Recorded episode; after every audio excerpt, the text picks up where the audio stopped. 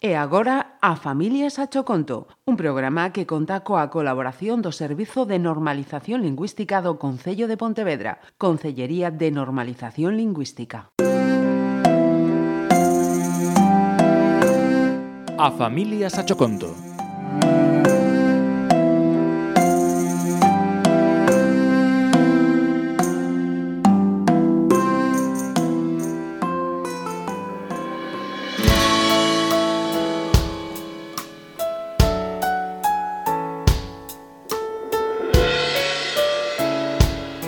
Marta era unha nena de seis anos, alegre e sempre cun sonriso na cara.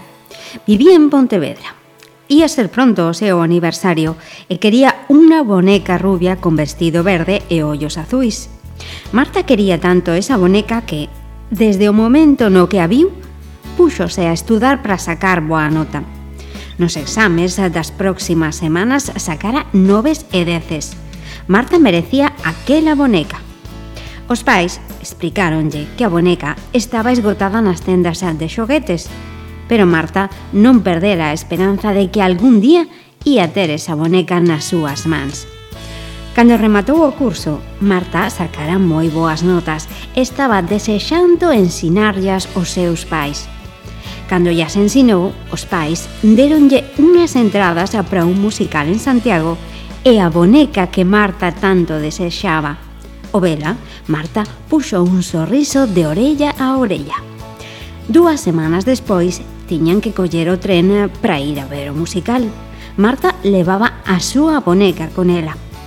Ao chegar ao musical, Marta encontrábase mal e cansa, como semanas atrás, pero ela pensaba que era por esforzarse tanto nos exames, pero ese día encontrábase peor que días antes. Os pais levaron ao médico e fixeronlle unhas probas, logo ingresaron no hospital. Tiña unha enfermidade moi grave.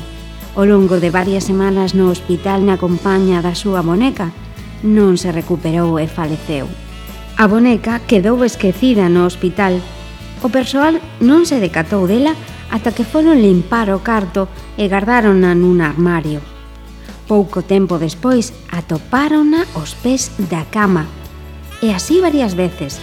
Por moito que quitasen a boneca do cuarto, sempre aparecía esperando a Marta os pés da cama onde pasara os seus últimos días.